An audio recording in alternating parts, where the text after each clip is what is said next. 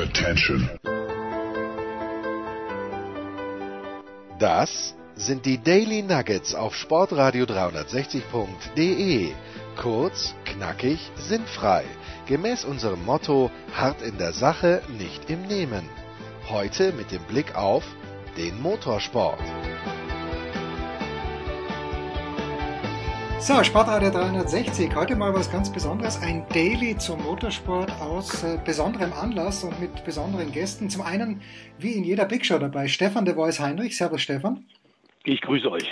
Und ich freue mich sehr, dass auch Manfred Janke wieder ein paar Minuten Zeit für uns hat, ehemaliger Rennsportleiter von Porsche. Servus an den Bodensee. Ja, hallo, guten Morgen. Stefan, du hast das Thema aufgemacht. Äh, Roger Penske, es geht um eine Ikone des US-amerikanischen Motorsports, des weltweiten Motorsports. Ich lehne mich genüsslich zurück und lausche euch beiden. Ja, gerne. Wir haben in der Tat die Idee gehabt, Manfred äh, und ich haben ja während unserer Zeit äh, bei den vielen Reisen bei Eurosport, als wir den US-Motorsport abgedeckt haben, damals also die boomende Champ Car World Series, als Konkurrenz, als US-Konkurrenz zur Formel 1. Bei vielen Sportwagenrennen von Daytona bis Sebring, äh, ob nun äh, ALMS oder IMSA, bei diversen Nesca-Rennen waren wir drüben. Und während es eigentlich nahezu in jedem Fahrerlager und immer wieder strahlend und, und gut gelaunt über den Weg gelaufen ist, ist dieser Roger Penske, der seit Jahrzehnten auftaucht. Und wir sollten nicht vergessen, der hat ja auch mal ein Formel-1-Team in den 70er Jahren gehabt und hat äh, mit John Watson mit seinem eigenen Penske Formel 1 Auto auch den großen Preis von Österreich mal gewonnen. Also der ist ein Hansdampf in allen Gassen.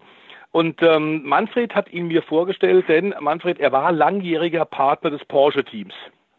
Ja, so ist es. Also Roger Penske ist eine der bemerkenswertesten Persönlichkeiten, denen ich begegnet bin, muss ich sagen. Er ist ein ganz begabter Manager und Geschäftsmann. Und das war er schon, als ihn noch keiner kannte. Da hat er in den ganz meinen, in meinen ganz frühen Porsche-Jahren hat er realisiert, dass Porsche in Amerika zu einem Mythos wurde. Und dann hat er sehr früh Kontakte zu Porsche geknüpft, hat viele äh, Verbindungen für uns dort eingefädelt. Also ich kannte ihn schon in der ganz frühen Zeit vor seinem Motorsport. Und äh, ich muss halt sagen, heute im Rückblick, alles, was dieser Roger Penske angefasst hat, hat er zum Erfolg geführt. Also ein herausragender Geschäftsmann und Manager. Und, das muss ich sagen, äh, ich habe ja bis heute noch ein bisschen Kontakt zu ihm. Wir begegnen uns immer auf dem Pressetag des Genfer Autosalons. Ein ganz angenehmer Mensch, damals als junger Mann und heute auch noch. Also äh, eine bemerkenswerte Persönlichkeit. Und das kommt nicht von ungefähr, auch dieser Erfolg. Ähm, denn er hat unter anderem die größte Truck-Leasing-Firma der Vereinigten Staaten, hat Dealerships, also ähm, verkauft Autos weltweit, inzwischen auch in Australien. Deswegen ist er unter anderem auch in australischen, im australischen Motorsport sehr erfolgreich engagiert hat im letzten Jahr mit Scott McLaughlin äh, die V8 Supercar Championship gewonnen. Aktuell führen seine beiden Fahrer McLaughlin und Fabian Kozart die Meisterschaft souverän an. Auf Platz 1 und 2 in Down Under. Die Australier reiben sich die Augen und sagen, es gibt's doch alles gar nicht.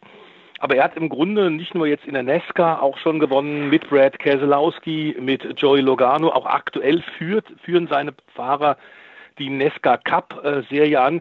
Ich habe mal eine kurze Statistik. 25 Meistertitel in den unterschiedlichsten Rennserien von Can-Am und da können wir mit Manfred gleich noch drüber reden, denn das war der legendäre Porsche 917 Turbo, den er da eingesetzt hat.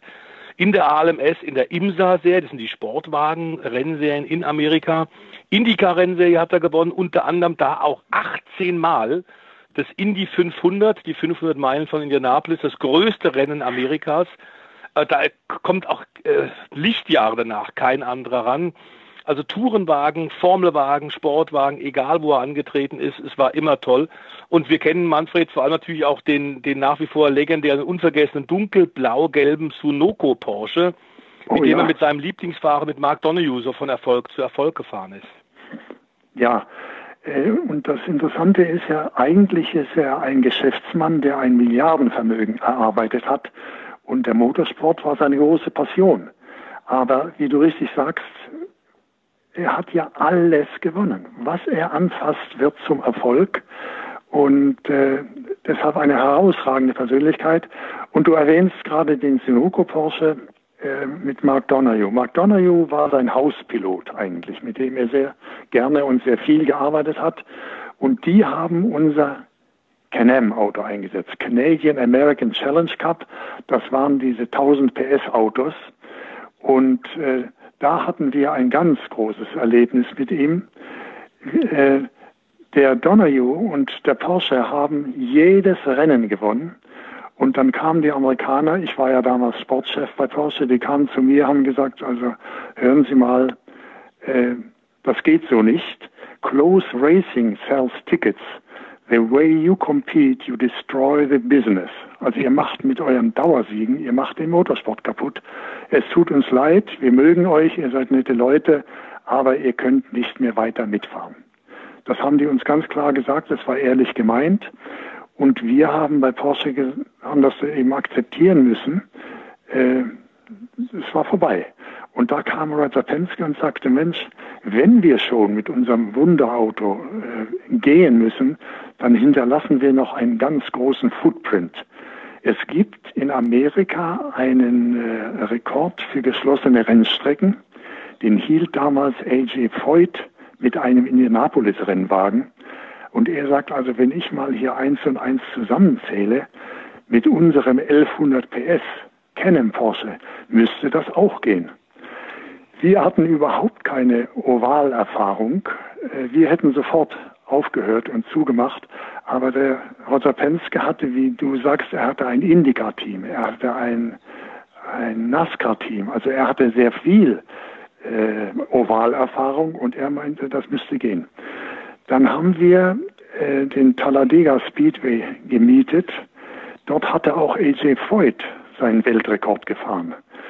Und dann haben wir eine Probefahrt gemacht, Donahue in unserem Sunoco 917 in Talladega.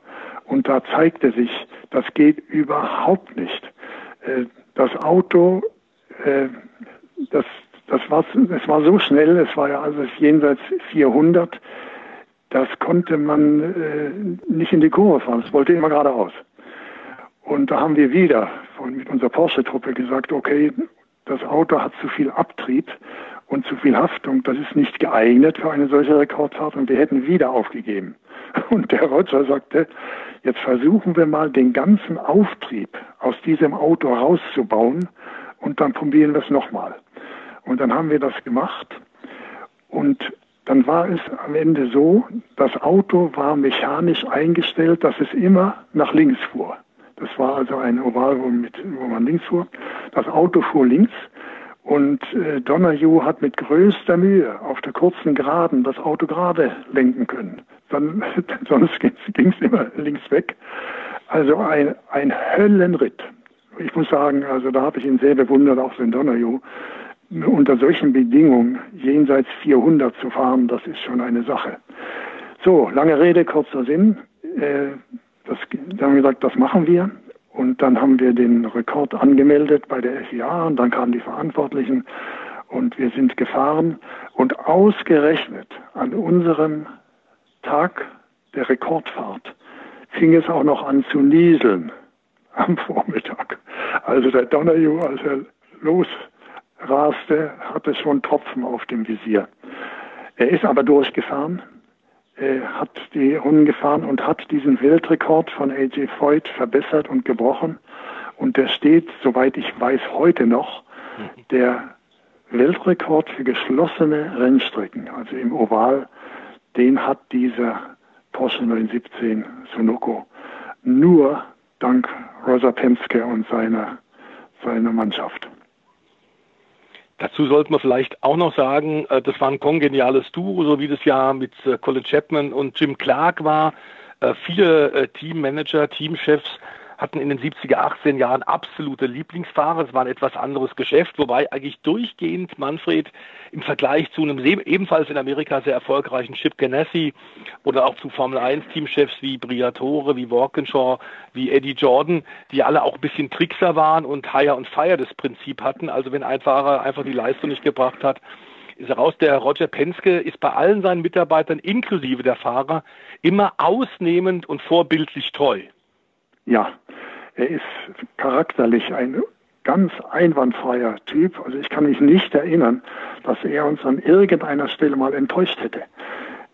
Also auch auf der menschlichen Seite eine herausragende Person, wie ich habe es anfangs gesagt, eine der eindrucksvollsten Persönlichkeiten, denen ich in meinem Leben begegnet bin. Ja, und er hat dann, wir äh, gerade durch dieses Canon-Projekt sind wir relativ nah zusammengerückt, auch im Motorsport. Er hat eigentlich die Porsche-Flagge in Amerika getragen, sehr erfolgreich, wie alles, was er gemacht hat. Also er war ein ganz, ganz wichtiger Porsche-Partner. Und er war ein ganz wichtiger Porsche-Partner äh, auch beim äh, Race of Champions. Das war ja auch so eine Idee in den 70er Jahren, dass man gesagt hat, wir wollen die Frage beantworten, die äh, jahrzehntelang die Motorsportfans ja immer wieder zu großen Diskussionen antreibt. Wer ist denn der beste Fahrer? Ist es ein Rallyefahrer? Ist es ein Formelpilot? Ist es ein Sportwagenass? Ist es vielleicht ein NASCAR-Tourenwagenpilot? Ähm, die Idee in den 70er Jahren, äh, habt ihr mit Porsche Carrera dann die Autos wirklich an, an besten, die besten europäischen und die besten US-amerikanischen Fahrer verteilt. Und das hat ja auch Roger Penske die Autos eingesetzt. Du hast recht. Das war auch eines seiner Ideen und seiner Projekte. Er sagte, wir sollten mal die besten Rennfahrer der Welt aus allen Kategorien, Formel 1 und NASCAR und Sportwagen, an nur die Weltbesten auf gleichen Autos konkurrieren lassen. Und dann kam es zu diesem Race of Champions, äh, alle mit den Carreras. Ich habe eine ganz gute Erinnerung daran. Wir haben 25 dieser Renncarreras in Zuffenhausen gebaut. Dann haben wir sie rübergeflogen äh, nach Amerika und äh, der Meister Wilret von der Werkstatt, die die Autos gebaut haben, und ich, wir haben drei Tage lang die 25 Autos dort gefahren, jeden ungefähr 100 Kilometer, so als Funktionstest. Das war natürlich eine tolle Aufgabe, äh, nur, äh, nur rund zu fahren. Es ging ja keine Konkurrenz.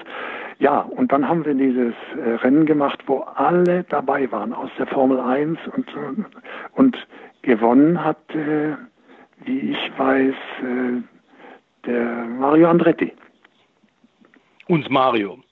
Ja, Wobei der natürlich Mario. auch in der Tat alles gefahren ist. Der war Formel 1 Weltmeister. Er hat es in die 500 so gewonnen.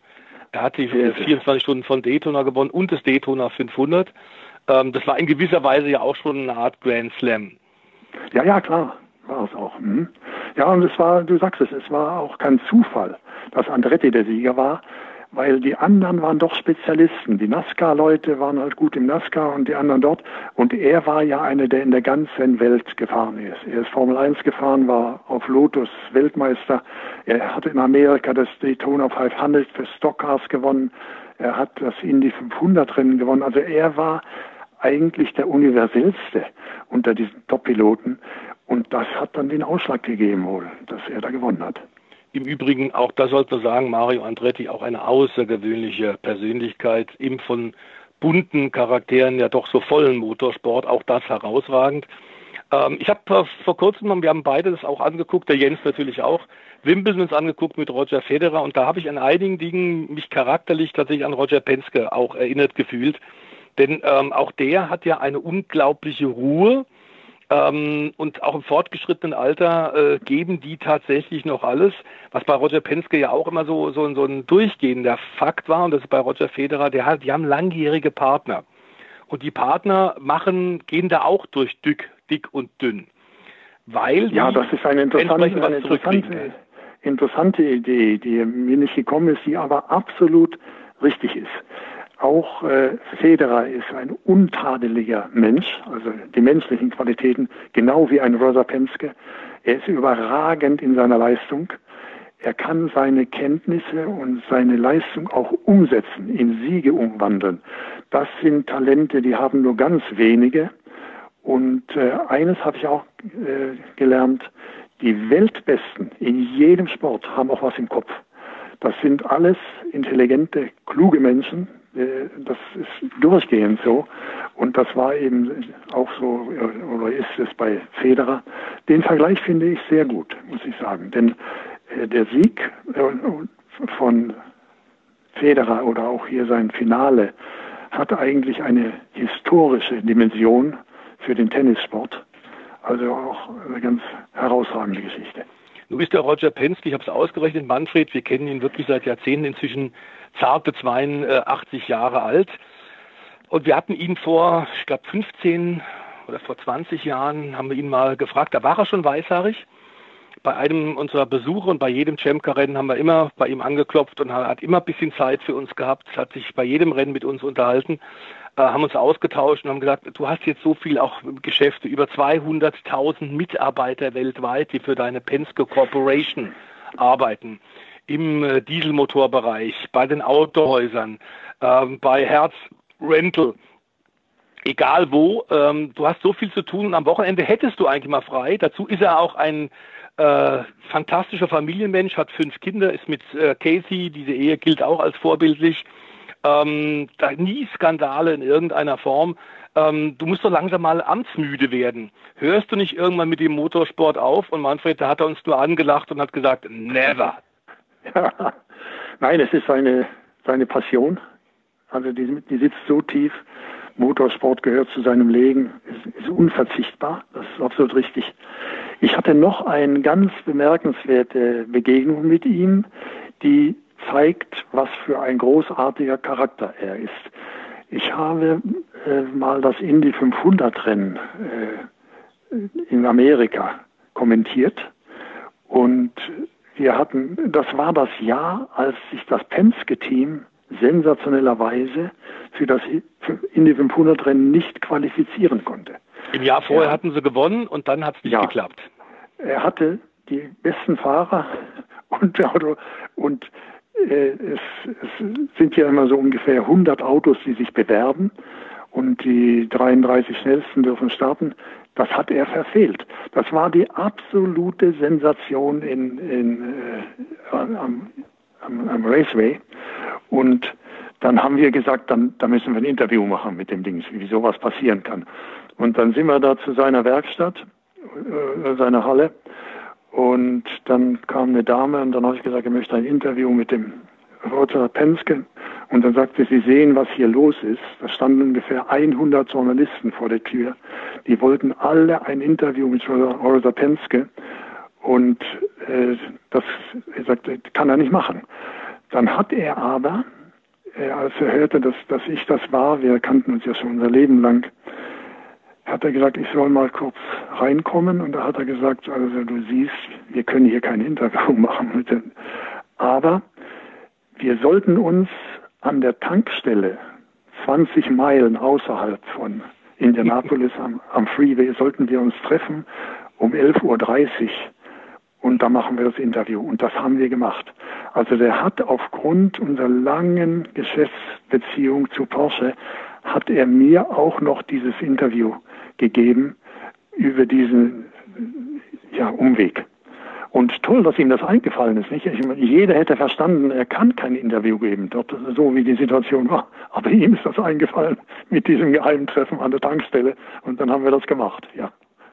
Ja, auch dann dastehen, wenn es mal nicht gut läuft. Das äh, tun in der heutigen Welt des Motorsports eigentlich auch nicht viele. Nein. Ähm, aber auch sowohl in Europa wie in Amerika, Manfred, haben wir in Phasen sehr erfolgreiche Teamchefs äh, erlebt, die Titel, viele Siege geholt haben. Aber ähm, da war dann oft Skandale dabei, es wurde von Betrug gesprochen, es gab eben diese Hire-and-Fire-Mentalität, dieses etwas merkwürdige Geschäftsgebaren. Äh, Sponsoren haben angefangen, dann wieder aufgehört.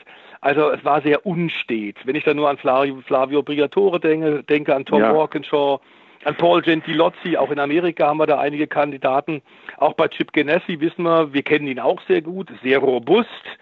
Ja. Ähm, und er schmeißt Fahrer genauso schnell raus, wie er sie neu unter Vertrag nimmt. Das ist nun wirklich, dass man mal sagen können, Roger Penske ist auch einer, der beweist, auch wenn du nett und menschlich bist, kannst du erfolgreich sein. Ja, eindeutig, eindeutig. Und er hat wirklich sein Team immer wirklich als Mannschaft gesehen. Nicht er der große Leader und die angestellte Fahrer. Das war ein Team. Durch und durch. Ja, die, die gehörten zusammen. Da war einer so wichtig wie der andere. Also er hat Teamgeist gelebt.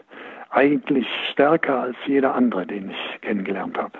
Ja, und das wird Ihnen dann aber auch sicherlich im normalen Geschäft äh, durchaus im Geschäftsleben geholfen haben, Manfred. Das hat er uns nämlich auch mal erzählt, dass er vom Motorsport tatsächlich eine Menge auch mitnimmt für seine Alltagsgeschäfte. Ähm, wir wissen, dass zum Beispiel die Marlboro Penske, Manfred, waren ja ebenso legendär wie die Marlboro McLaren. Ja. Über nahezu ein Jahrzehnt äh, waren die zusammen. Auch diese langen Verbindungen mit, mit Geldgebern ähm, zeigen ja, dass das was Besonderes ist und das in der äh, schnelllebigen Welt des Profisports, des Spitzensports gibt es ja solche, solche derartigen langjährigen Verträge. Die fallen nicht vom Himmel, die gibt es nicht immer wieder. Nein, das ist so und ich meine, er ist nicht nur dieser große Motorsportler äh, und Teamchef. Du findest heute in der Firma Porsche heute noch niemanden, der, wenn der Name Roger Penske fällt, nicht voller Achtung ist es, und darauf verweist, dass das eine der ganz der besten Partner war, den sie je hatten. Also seine menschlichen Qualitäten waren gleich groß wie seine Managerqualitäten. Also da können wir eigentlich Manfred äh, kurz zusammenfassen, Typ wie wir, oder? Ja, du sagst es, ja. Ich wollte dann am Ende noch ganz kurz sagen, äh, es gibt natürlich auch inzwischen Bücher über Roger Penske, klar, aufgrund der großen Erfolge und der Wertigkeit im internationalen, vor allem natürlich aber im US-Motorsport, gibt es im Englisch diverse Biografien. Und sehr schön hat es eigentlich einer ähm, der US-Autoren, einer der Kollegen, der früher auch für das Magazin Chempcar gearbeitet hat und für Racer Magazin geschrieben. Ähm, er war nie, Roger Penske war nie ein strategisch positionierter ein maßgeschneiderter oder gar extravaganter Erfolgsmanager, sondern stand immer schon für Werte wie Bescheidenheit, Bodenständigkeit, Glaubwürdigkeit, Natürlichkeit und Verantwortungsbewusstsein. Und genau, Manfred, das ist eigentlich das, was wir auch genau so zusammenfassen könnten, unsere Erfahrungen mit Roger Penske. Ja, genau das ist es. Also, äh, wann immer man ihm begegnet ist, er äh, tat bescheiden auf, zurückhaltend, hat nie den großen Macher gespielt, nirgendwo auch jetzt, wenn wir in Genf uns nochmal wiedersehen oder so, der, der ist halt da, aber er, er, tritt nicht groß auf, überhaupt nicht. Nein, er ist äh, eigentlich von großer Bescheidenheit geprägt. Und deswegen nennt unter anderem die US-Presse ihn auch immer wieder The Captain, und zwar Air Force voll. Übrigens haben wir gerade noch nachgeguckt, das Magazin Forbes schätzt sein aktuelles Vermögen auf mindestens 1,5 Milliarden US-Dollar. Das heißt, aus dem Gröbsten ist er raus, aber Motorsport weiter ein Thema. Wir wissen, eine, einen Wunsch hat er noch, Manfred. Ein Pokal fehlt noch bei ihm. Und da arbeitet er nach wie vor dran. Das könnte natürlich irgendwann auch wieder eine Sache für Porsche sein. Wir hatten beim LMP1-Projekt schon so ein bisschen spekuliert. Ein Sieg bei einem großen Rennen hat er, den hat er noch nicht geholt. Und das ist der Triumph bei den 24 Stunden von Le Mans. Ganz genau. Auch das Gleiche bei Mario Andretti. Sein letzter unerfüllter Wunsch ist ein Sieg in Le Mans, ja. Aber so gibt es immer noch weitere neue Ziele. Ja, klar, natürlich. Lieber Jens, hast du noch eine Frage? Ich bin immer noch schockiert, Stefan. Ich dachte, ich, ich gehe drüber hin, ich bin drüber hinweg, aber du bringst dieses Wimbledon-Finale wieder aufs Tableau und ich als großer Roger Federer-Fan, es sticht mir ins Herz, ähm, aber ich, ich bin andächtig ergriffen und hätte mir eigentlich nur gewünscht, dass ich Roger Penske irgendwann mal persönlich getroffen hätte und sei es an irgendeiner Tankstelle. Das wünsche ich mir jetzt. Vielleicht, vielleicht wird's, vielleicht wird's noch wahr. Ja. ja, ja. Ich bedanke mich auf jeden Fall ganz, ganz herzlich bei Ihnen, äh, Herr Janke, dass Sie wieder so schön Zeit für uns gehabt haben. Stefan, bei dir für die Idee und für die Durchführung. Äh, wir hören uns nächste Woche wieder mit dem Stefan in der Big Show, denn dann schauen wir natürlich auch schon voraus auf den großen Preis von Deutschland. Danke, Manfred Janke, danke, ja. The Voice. Okay, hat, hat mir auch wie immer Spaß gemacht und es war sicher nicht das letzte Mal. Sehr, sehr schön. Ich bedanke mich herzlich. Das waren die Daily Nuggets auf Sportradio 360.de. Versäumen Sie nicht alle anderen Podcasts aus unserer sympathischen Familienwerkstatt.